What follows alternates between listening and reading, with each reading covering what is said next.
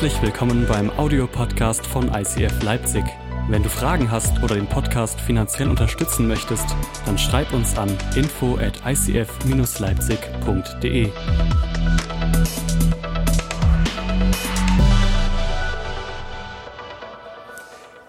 Wir starten mit einer mega krassen Predigtserie in dieses Jahr hinein mit der Kampfansage. Und ihr habt den Trailer gesehen, es ist extrem düster, es ist sehr schwermütige Musik, es ist alles so black and gray, so schwarz-weiß, grau vom ganzen Stil her. Ähm, das hat einen Grund. Ich bin davon überzeugt, dass in jedem von uns ein absolut krasser Kampf herrscht. In jedem von uns herrscht ein kleiner, mittelgroßer, beim anderen sogar ein sehr großer Bürgerkrieg im Herzen. Und wir wollen in den nächsten vier Wochen, äh, fünf Wochen inklusive Vision Sunday, werden wir viermal uns damit auseinandersetzen, wie kannst du den Kampf in dir und den du ganz oft mit dir hast, gewinnen. Und das Ganze ist inspiriert aus einem Buch, das sich nennt I Declare War. Also auf du Deutsch Kampfansage. Ich erkläre den Krieg. Das wäre halt noch krasser in Deutschland gewesen als Kampfansage.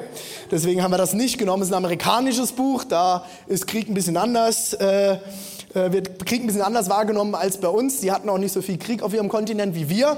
Ähm, aber die Kernaussage dieses Buchs liebe ich. Four Keys to winning the battle within yourself. Vier Schlüssel, um den Kampf mit dir selbst zu gewinnen. Das Buch hat Levi Lasko geschrieben, ein absolutes Vorbild von mir. Levi und seine Frau haben in Montana Fresh Life Church gegründet. Montana ist ungefähr wie das Erzgebirge in groß. Es ist riesig Montana, der Staat. Und es ist alles wie das Erzgebirge. Berge, Berge, Berge, Dörfer, Dörfer. Berge, Berge, Berge, Dörfer, Dörfer. Skisprung, Schanze, Dörfer, Berge, Berge, Berge. Und dann kommt Tschechien. So ungefähr kannst du dir Montana vorstellen. Es ist wirklich, da ist rundherum nichts. Es sind ganz, ganz viele kleine Städte. Und Levi und seine Frau haben in den letzten zwölf Jahren eine Gemeinde aufgebaut mit über zwölf Campussen in der ganzen Region und darüber hinaus in mehreren verschiedenen Staaten, die angrenzen bis hin zu Oregon und Washington State. Und sie machen eine Wahnsinnsarbeit. Und dieses Buch, ich kann euch das nur empfehlen, es ist momentan leider nur in Englisch draußen, deswegen predigen wir auch drüber. Wenn du aber auch Englisch liest, bestell dir dieses Buch. Ich glaube, es kann extrem viel für dieses neue Jahr aber auch für dieses Jahrzehnt in deinem Leben verändern. Kriegst es auf Amazon. Oh René, du empfiehlst Amazon. Ja, ich liebe Amazon und ich stehe dazu. Und äh, die englischen Bücher kriegst du meistens nur auf Amazon. Ähm, darauf baut diese gesamte Predigtserie auf. Und äh, vielleicht fragst du dich jetzt, hä, wieso sollte ich eine Kampfansage in meinem Leben machen? Vielleicht bist du guter alter Leipziger und sagst so, hey, ich bin Pazifist, René. Hier hört's auf. Wenn wir jetzt über Krieg reden, da bin ich raus. Ich lade dich ein, trotzdem dabei zu bleiben, weil ich glaube, dass jeder von uns in einem absolut krassen Kampf steckt. Und zwar glaube ich, dass wir in drei Kämpfen stecken. Als allererstes stehst du im Kampf mit dem Feind, Satan, Teufel, wie auch immer du den nennen möchtest, und seinen Dämonen. Ich habe das letzte Woche schon mal angerissen. Ich glaube zutiefst, und du darfst dir immer deine eigene Meinung bilden in dieser Kirche, aber ich glaube zutiefst, es gibt das Gute, das nennen wir Gott, das nennen wir Jesus, den Heiligen Geist, die Dreieinigkeit. Und es gibt auch das Gegenstück dazu, den Gegenspieler Gottes, den Feind. Das Gute existiert nicht ohne das Böse.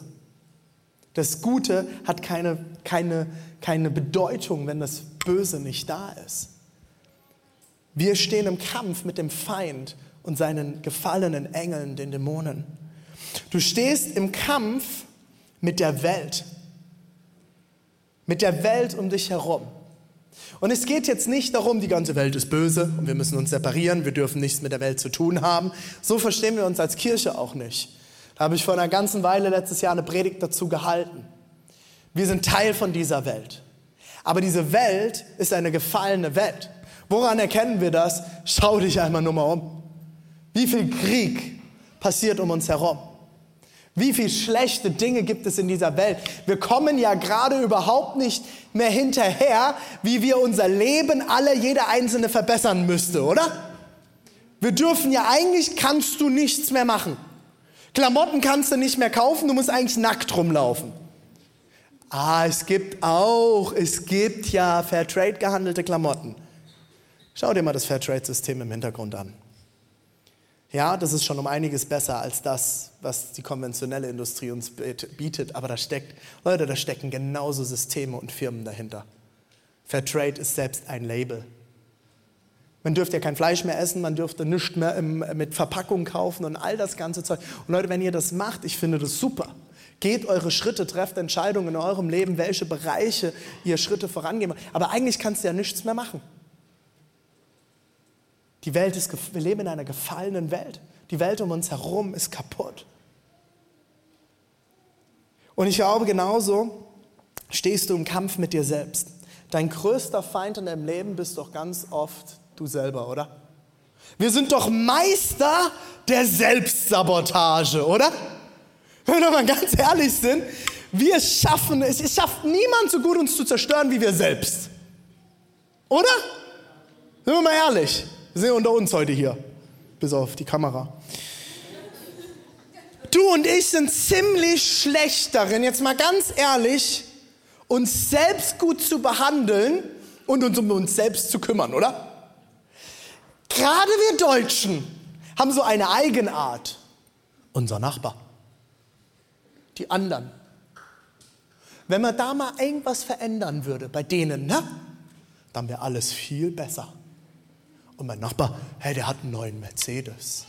Hat bestimmt Steuern hinterzogen, der Sack. Wir sind ganz, ganz schnell, und jetzt kommt, Leute, Geheimnis, Geheimnis, okay? Ich gebe euch ein bisschen was von meiner politischen Gesinnung mit, okay? Darf ich eigentlich nicht. Aber, Leute, jetzt mal ganz ehrlich, und wer muss immer alles ändern bei uns? Der Staat. Danke, Merkel. Der Staat. Wenn die uns mal alle ein bisschen mehr regulieren würden, gucken wir mal, dass wir die Flugsteuern hochmachen, weil dann fliegen wir nicht mehr so viel. Wir haben uns daran gewöhnt, alles von uns wegzuschieben. Anstatt dass ich anfange zu überlegen, jetzt mal, jetzt mal wirklich ganz ehrlich Leute, wenn du weniger fliegen willst, wenn du weniger fliegen willst, weil es der Umwelt schadet, dann liegt es nicht daran, dass die Steuern erhöht werden, sondern dass du verstanden hast, dass du weniger fliegen solltest. Das ist eine ganz, ganz tiefe Sache. Wir haben es nämlich ganz gerne, alles an Verantwortung wegzuschieben. Und die anderen sind an allem schuld. Und lieber Staat, kannst du mal bitte dafür sorgen, dass wir uns besser benehmen? Dass wir die Welt retten? Schweigen. Wir sind Meister der Selbstsabotage. Man nennt es auch das Paulus-Dilemma im Neuen Testament unter Theologen. Und ich lese euch einen Vers dazu vor aus dem Römerbrief, Kapitel 7, Vers 19. Dort heißt es, ich tue nicht das Gute. Und ich sage dazu, Paulus, Paulus war einer der, der ersten Apostel. Paulus war einer der ersten, der den Glauben weitergegeben hat. Und am Anfang seines Lebens hat er Christen getötet und später hat er Jesus Christus weitergegeben, weil er ein krasses Erlebnis mit Gott hatte. Und der Römerbrief ist der letzte Brief, den er schreibt. Und er schreibt ihn an die Gemeinde in Rom, weil er sein ganzes Leben immer mal nach Rom wollte. Und er packt in den Römerbrief seine gesamte Theologie rein. Alles, was er überzeugt ist, was diese Gemeinde in Rom wissen sollte, schreibt er alles in diesen Brief rein. Und er schreibt mittendrin in dem Brief, schreibt er einen ganz, ganz krassen Vers.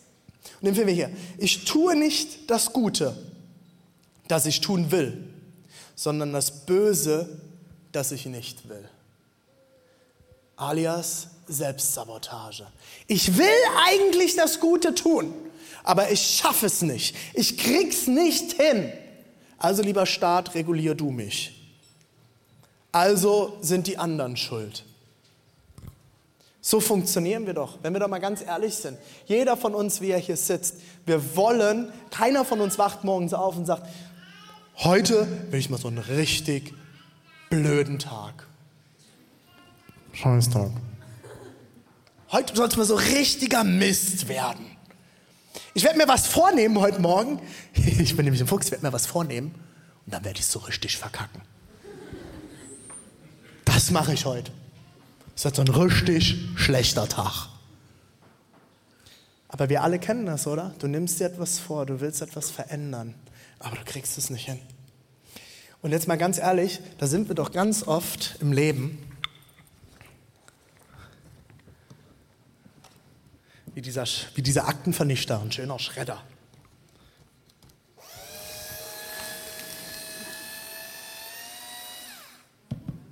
Das ist voll gut, oder? Warte nochmal, komm, einen habe ich noch. So behandeln wir uns ganz oft, oder? Also jetzt, wir gehen besser mit unseren Haustieren um, liebe Hundebesitzer. Okay? Ich werde niemals einen Hund besitzen, wahrscheinlich. Ich bin kein, nicht der allergrößte Hundefan. Eher gesagt, meine Frau noch weniger als ich. Ähm, wir sind beide sehr nasenempfindliche Menschen und Hunde riechen einfach. Jeder Hundebesitzer, die riechen überhaupt nicht, die stinken. Hunde riechen, egal ob du das willst oder nicht, Hunde riechen. Aber jetzt einmal ganz ehrlich, wir gehen besser mit unseren Hunden um zu Hause oder unseren Haustieren als mit uns selber. Wenn der Tierarzt dir sagt, du sollst das und das mit deinem Hund machen, wirst du es machen, aber wenn du es selber vom, vom, vom, vom Arzt was verschrieben bekommst, nö, nö, nö, das höre ich früher auf. Nee, Antibiotikum muss man nicht bis zum Ende nehmen. Mal davon abgesehen, dass man Antibiotikum eh nicht so viel nehmen sollte. Aber hey, so, so, so, so gehen wir doch ganz oft mit uns um, oder? Äh, ich könnte, hätte, wollte, sollte. Einen habe ich noch. Einen habe ich noch. Oder wie oft, wie oft behandeln wir uns so, oder? Wir denken, wir sollten, hätte, könnte und runden drunter kommt nur noch Salat raus. Entschuldigung, Salat. Salat für die Sachsen. In den kritischen Momenten zerstörst du dich selbst.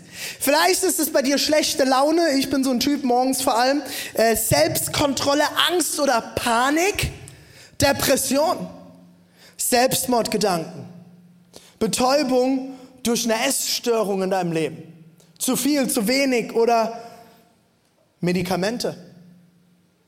Ich nehme seit Jahren immer wieder Schmerzmittel und ich sage dir, ich weiß genau, wie es sich anfühlt, wenn bestimmte Schmerzmittel anfangen zu wirken.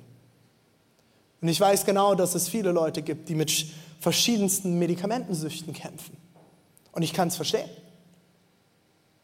Es ist gefährlich. Drogen, Alkohol.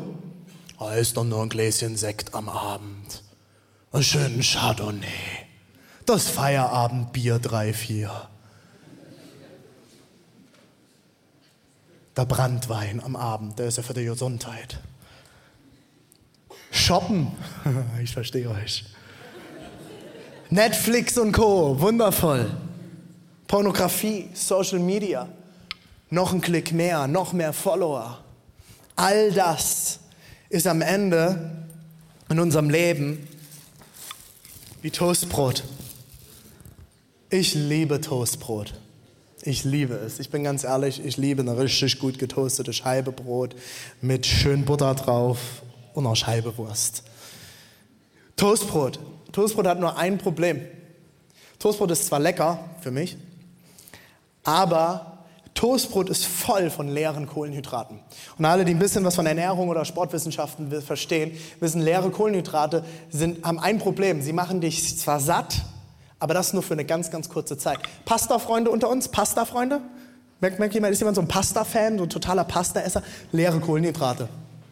Das sind leere Kohlenhydrate. Ich esse kaum noch leere Kohlenhydrate, außer ab und zu mal eine Scheibe Toast. Und ich sage euch was, wenn ich einen Teller Pasta, weißt du, schönen Teller Pasta mit einem schönen Brokkolisößchen oder Bolognese, ich habe nach zwei Stunden wieder Hunger weil, die, weil mein Körper diese Kohlenhydrate so schnell verwertet, die sind leer, da sind keine Ballaststoffe drin, da ist nichts drin. Und genau so ist das mit den Dingen, die ich gerade erwähnt habe. Das sind alles Dinge, die werden dich kurzfristig satt machen.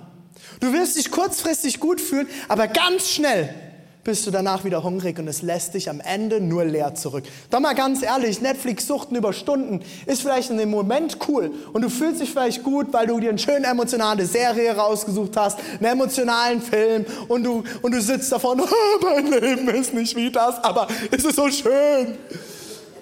Und danach fühlst du dich ganz, ganz schnell wieder leer und fragst dich, was habe ich da eigentlich 13 Stunden gemacht?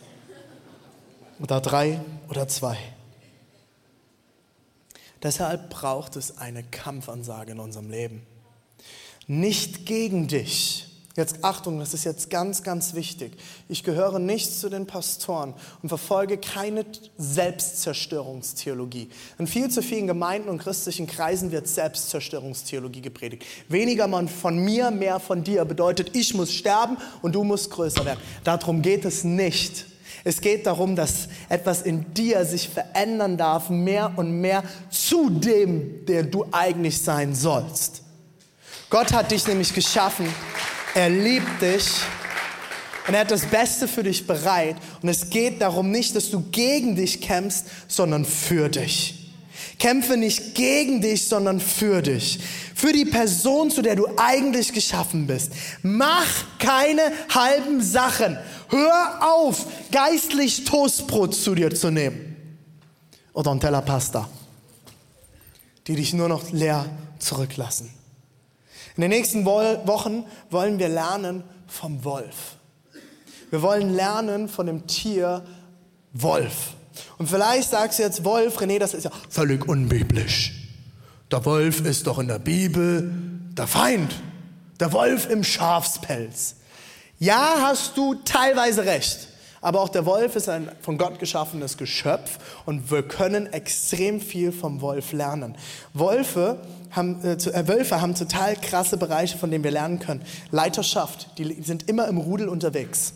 Die haben, äh, die, wie sie sich für, wie sie füreinander im Rudel sorgen, wie sie gemeinsam als Rudel jagen, mit welchem Fokus. Kannst du dir mal Dokus anschauen. Wölfe sind total krasse Tiere. Wie fokussiert sie jagen und ihren, ihren Gegner oder das Futter erlegen, ist unglaublich. Wölfe haben eine total krasse Empathie füreinander, wie dieses, wie dieses Wolfsrudel miteinander agiert und füreinander sorgt. Das ist unglaublich. Und in den nächsten Wochen wollen wir von den positiven Seiten eines Wolfs lernen. Heute ist der Titel Denke wie ein Wolf. Denke wie ein Wolf. Und ich will euch mit reinnehmen, wieso denke wie ein Wolf. Ein Wolf, ich habe das vorhin schon mal gesagt, ein Wolf ist hoch fokussiert. Wenn ein Wolf jagt, hat er sein Ziel im Auge, er nimmt sein Rudel und gemeinsam ist es komplett ausgeklügelt, sind sie fokussiert auf dieses Tier, das zu erlegen ist und gemeinsam werden sie fokussiert, dieses Tier erlegen, komme was will. Wir wollen lernen davon, wie können wir, wenn wir eine Kampfansage in unserem Leben machen, sagen, nein, ich möchte, dass sich bestimmte Dinge in meinem Leben ändern. Ich möchte in meinem Leben vorankommen. Müssen wir denken wie dieser Wolf, fokussiert und genau wissen, wie wir den Feind in uns selber erlegen können. Und am Ende von allem brauchst du meines Erachtens nach als allererstes eine transformierte Denkweise. Dein Denken braucht eine Transformation. Warum? Und das ist mein Punkt eins heute, weil negative Gedanken führen niemals zu einem positiven Leben.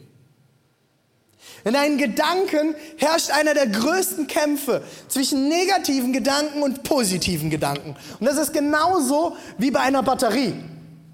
Ich habe euch eine Batterie mitgebracht. Die Batterie hat oben, das ist die, mit, die Seite mit dem Nippel hier oben, das ist der Pluspol. Und die Batterie hat einen Minuspol. Das Problem bei einer Batterie ist, wenn du sie falsch herum reinmachst, passiert nichts. Rein gar nichts. Es wird nichts passieren, weil die Batterie verkehrt rum gepolt ist. Und das Negative in die falsche Richtung fließt und das Positive in die falsche Richtung fließt. Und somit wird das Gerät, das du versuchst zu bedienen, mit dieser Batterie nicht funktionieren. Wir müssen die Batterie richtig rum hereintun. Und wenn wir verkehrt rum gepolt sind, wird es nicht funktionieren in unserem Leben. Und wie oft ist das Negative stärker als das Positive in unserem Leben? Willkommen in Deutschland. Nichts gesagt ist genug gelobt. Oh, wie fandest du es? Ja, super, ich habe doch nichts gesagt. Ich hatte nichts auszusetzen. Wir sind so darauf gepolt, die, die, die Haar, das Haar in der Suppe zu finden. Und ich sage euch, ich habe immer eins drin. Ich bin immer die Person, die irgendwo sitzt am großen Tisch mit mehreren Leuten. Ich habe immer das Haar in der Suppe. Und ich hasse Haare in der Suppe. Ich kann danach, ich werde am liebsten nichts mehr essen. Ich will euch mit reinnehmen, warum ich glaube, dass es am Ende eine Transformation braucht. Im Kolosser 3, 1 bis 2 heißt es, wenn, wenn ihr nun zusammen mit dem Messias mit Jesus zu einem neuen Leben auferstanden seid, wenn ihr Jesus kennengelernt habt, euer inneres Auferstandenes zu neuem Leben, dann richtet euch ganz nach dem aus, richtet euch aus mit allem, was ihr seid, was oben ist, wo Christus, der Messias, sitzt, auf dem Ehrenplatz neben Gott. Seid auf das Himmlische bedacht und nicht auf das Irdische. Kampf gegen mich selbst, Kampf gegen die Welt, Kampf gegen den Feind. Sei auf das Himmlische bedacht. Sei auf Gott ausgerichtet. Richte dich auf das aus, was gut ist.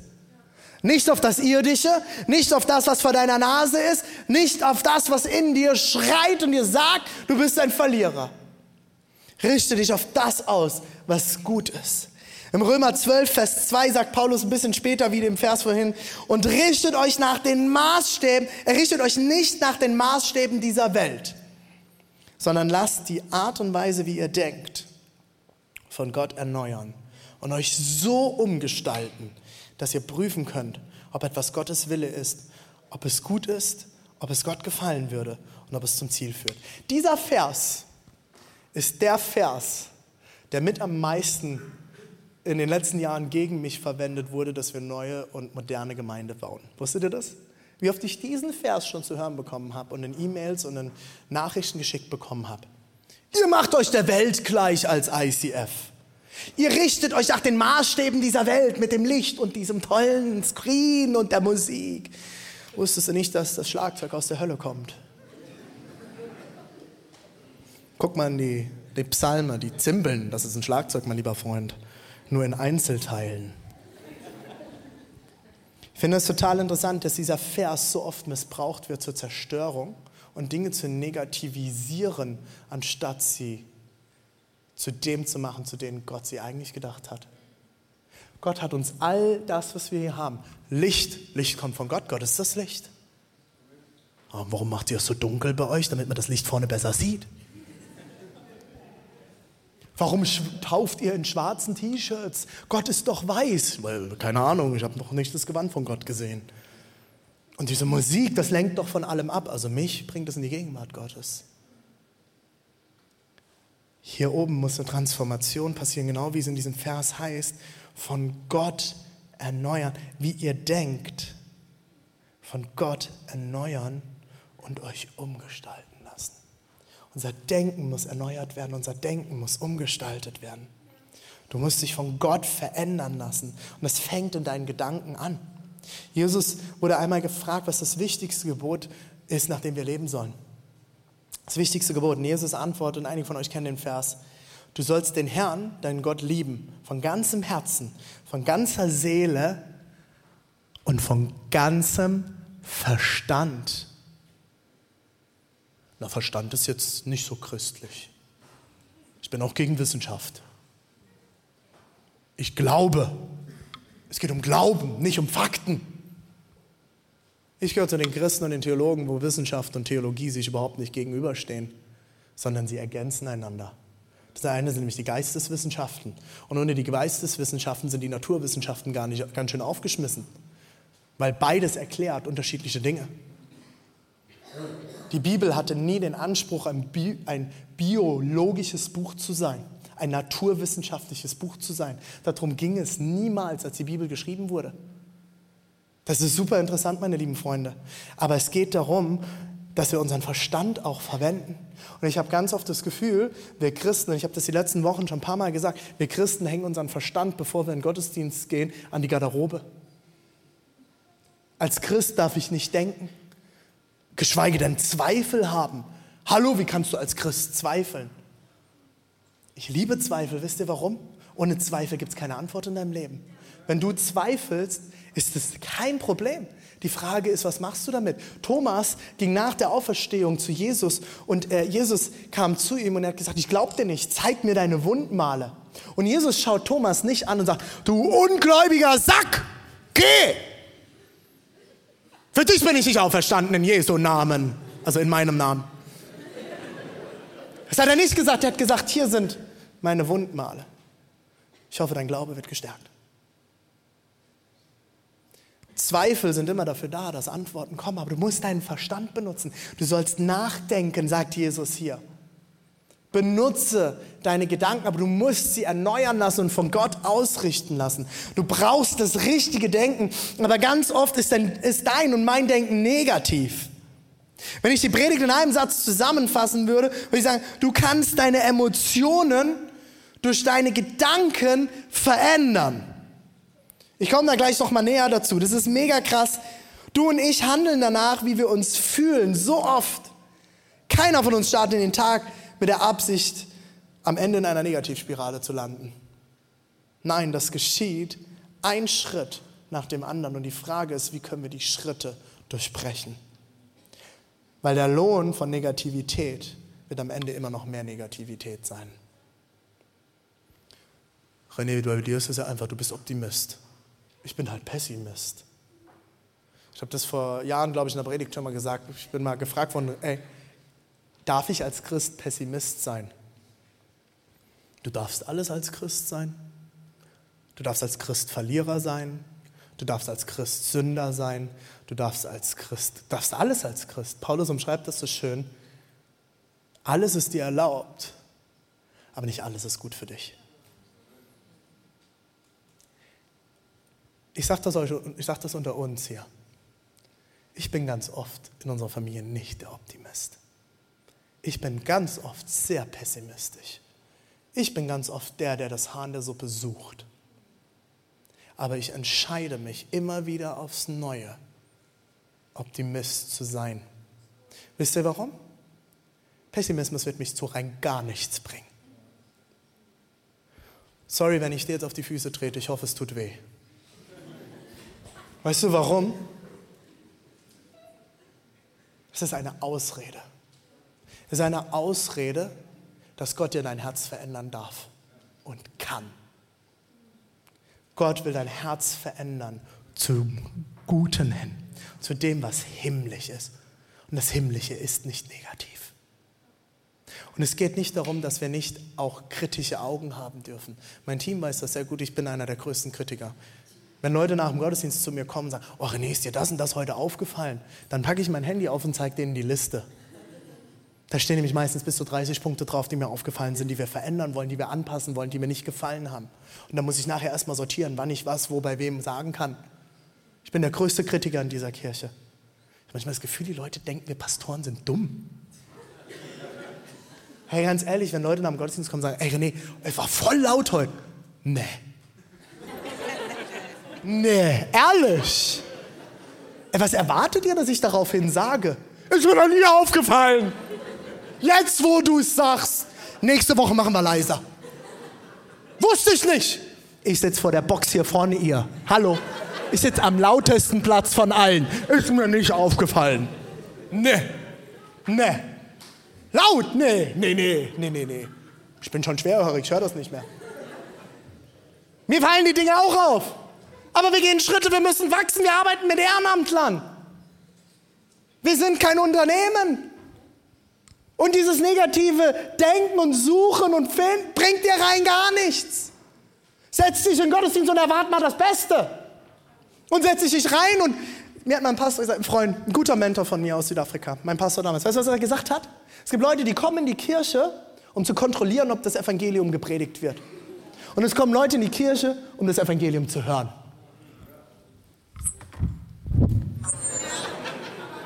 Wer bist du? Wer willst du sein? Wenn du kommst, um zu kontrollieren, du wirst es definitiv finden, was du suchst. Oder du kommst, um zu hören, was Gott dir geben will. Und das ist der zweite Punkt, dein Fokus bestimmt deine Gedanken. Deine Gedanken bestimmen deine Gefühle und deine Gefühle bestimmen am Ende dein Handeln. Du musst nicht über alles nachdenken, was du fühlst. Aber du musst entscheiden, über was du nachdenken wirst. Und das wirst du am Ende des Tages auch fühlen. Und darüber wirst du auch am Ende reden. Du musst entscheiden, über was du nachdenken wirst. Gedanken kommen, aber Gedanken gehen auch wieder. Die Frage ist, über was willst du nachdenken? Und über das, was du nachdenkst, das wirst du am Ende des Tages auch fühlen. Und das wirst du am Ende des Tages auch reden und tun. Am Ende entsteht daraus eine selektive Wahrnehmung. Ist dir das bewusst? Das ist total krass. Als Beispiel, wenn ihr, ich nehme mal zwei Personen, die ihr alle nicht kennt, damit euch das hilft, okay? Uschi und Dana. Wenn wir zu dritten Meeting haben und die Dana sitzt in dem Meeting und der Dana fällt auf, boah, der René popelt die ganze Zeit in der Nase. Und dann geht sie aus dem Meeting raus, anstatt mit mir zu reden, redet sie mit der Uschi. Boah, ist dir schon mal aufgefallen, der René popelt die ganze Zeit in der Nase. Der Uschi ist das doch gar nicht aufgefallen. Die sieht sowas nämlich nicht. Der ist das überhaupt nicht aufgefallen. Aber wisst ihr, was passiert im nächsten Meeting? Sie wird genau darauf achten. Und danach wird es ihr auffallen und sie wird es nerven und sie wird es stören wie niemals zuvor. Und sie wird zum nächsten gehen, zum Steve. Und sagen, hey Steve, ist dir schon mal aufgefallen, der René puppelt in der Nase? Und der Steve wird sagen, nee, hör auf, hör auf, der René. Nein, das glaube ich ist der beste Pastor der Welt, der puppelt nicht in der Nase. Das ist nämlich mein Pastor. Und ich glaube an ihn. Halleluja! Und sie wird sagen, doch, du wirst es nicht glauben. Und er wird sagen, nein, in Jesu Namen nicht.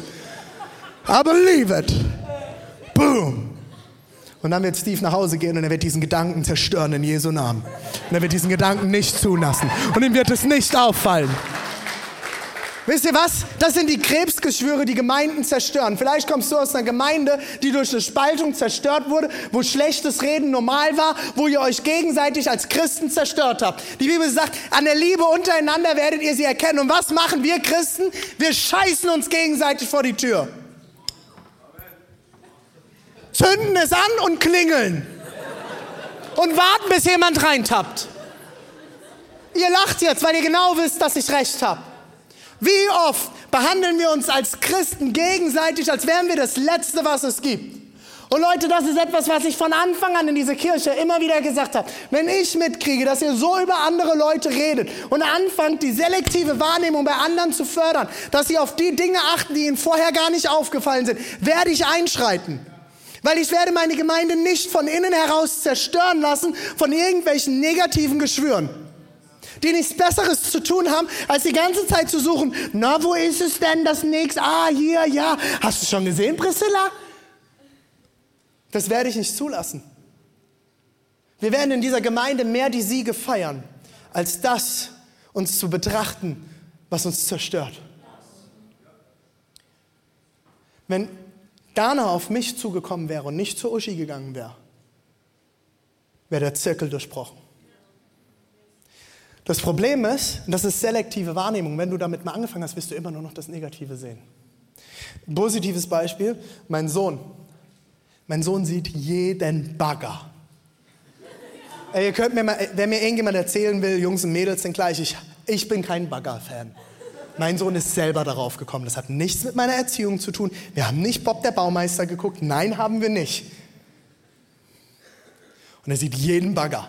Und seitdem mein Sohn jeden Bagger sieht im Autofahren, sehe ich jeden Bagger. Und es fühlt sich an, als wären mehr Bagger in dieser Stadt als jemals zuvor. Kennt ihr das? Oder wenn du dir ein neues Auto kaufen willst und du spielst mit dem Gedanken, oh, ein schöner Dreier, BMW. Du wirst so viele Dreier BMWs in dieser Stadt sehen wie noch niemals zuvor.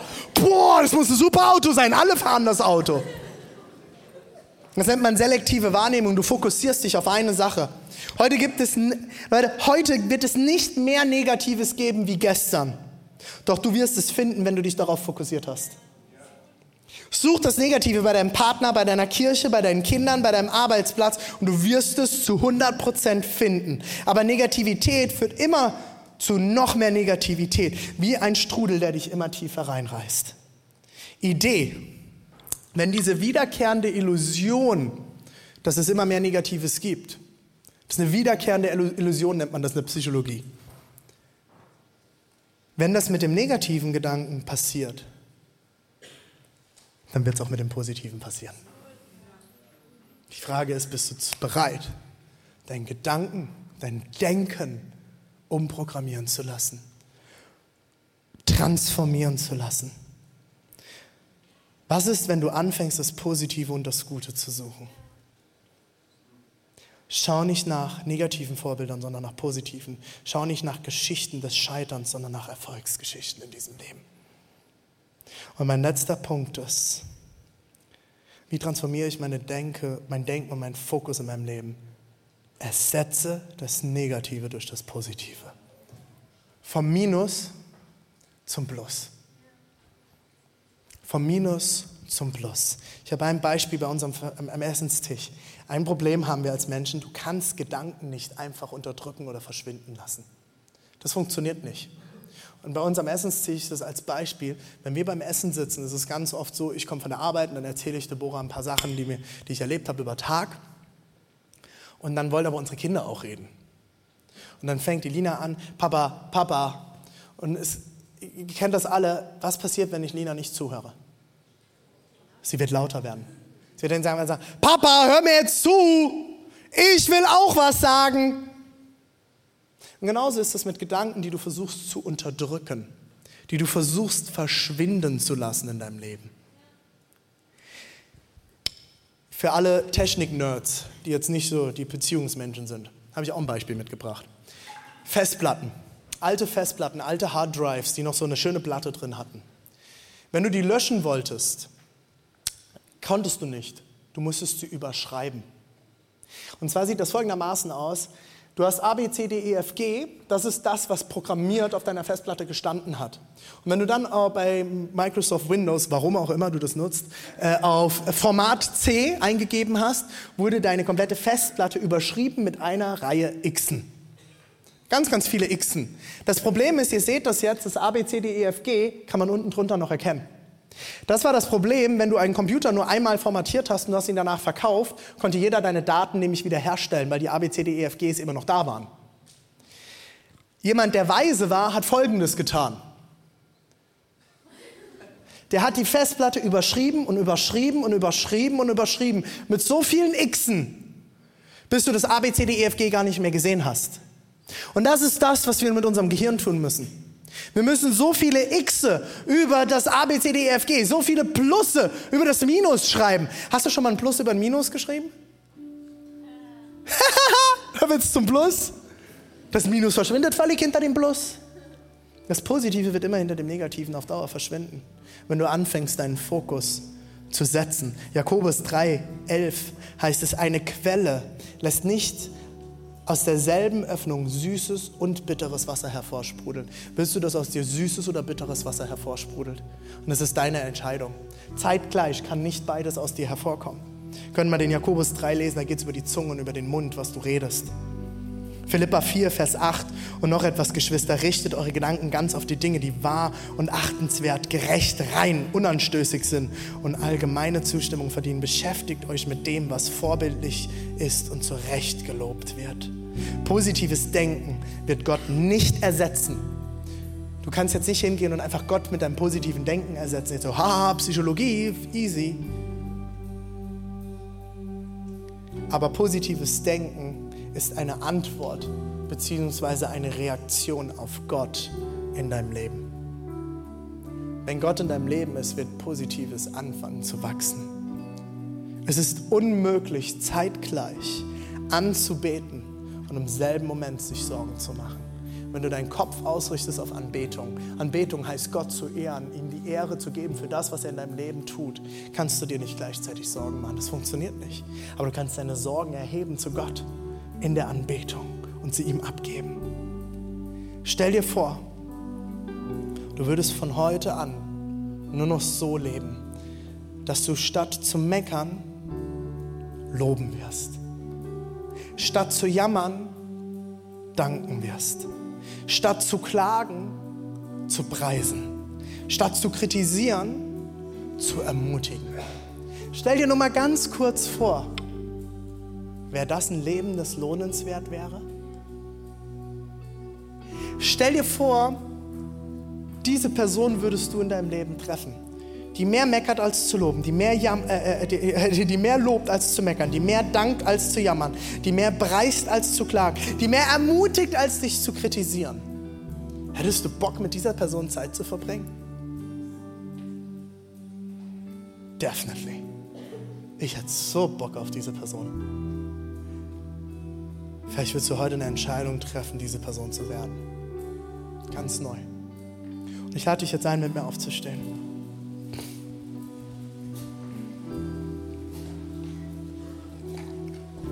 Einen habe ich noch zum Schluss. Vielleicht hängst du auch in dieser Negativspirale fest und du schredderst dich mehr,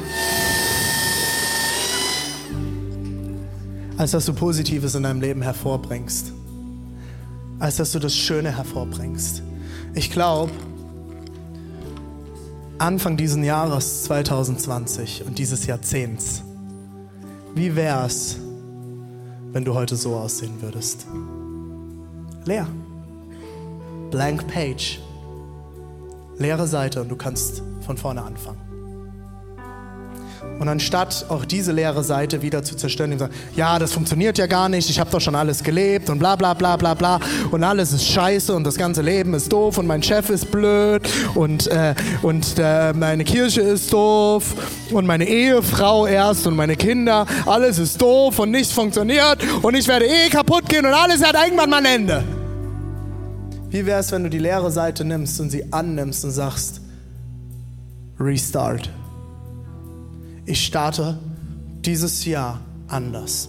Und das größte Ziel für 2020 wird nicht sein, abzunehmen, besser auszusehen, mehr Geld zu verdienen und auch erfolgreicher zu sein. Ich weiß nicht, welche Ziele du dir gesetzt hast, sondern anzufangen, eine Gedankentransformation zu erleben. Lass uns gemeinsam die Augen schließen.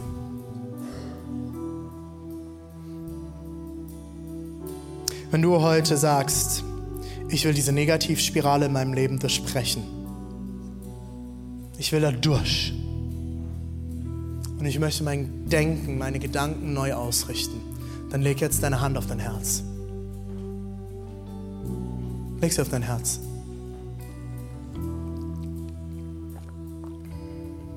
Ich werde für dich beten. Jesus, ich bete für jeden Einzelnen, der heute hier ist und sagt, ich will aus dieser Negativspirale aussteigen. Ich will aus dieser Gedankenspirale aussteigen. Ich will positiver denken. Ich will meine Gedanken nicht unterdrücken, sondern ich will Antworten finden auf die Gedanken und ich will anfangen, es durch das Positive zu ersetzen. Ich will einen neuen Fokus setzen. Wie der Wolf will ich fokussiert jagen, will ich fokussiert vorangehen. Jesus, ich bete ist jeder Einzelne, der seine Hand auf seine Herz, seine, seine Hand auf dem Herzen hat jetzt. Jesus, dass du in diesem Moment, in diesen Herzen eine Transformation beginnst. Dass du in den Gedanken eine Transformation beginnst. Dass du anfängst, diesen Leuten das Ehrbare, das Gute, das Geniale zu zeigen, das Himmlische vor Augen zu führen. Dass du bereit hast, den Sieg, den du schon längst errungen hast für sie, die Kraft, die du in sie hineingelegt hast, zu überwinden, zu transformieren, zu verändern, zu fokussieren, Jesus.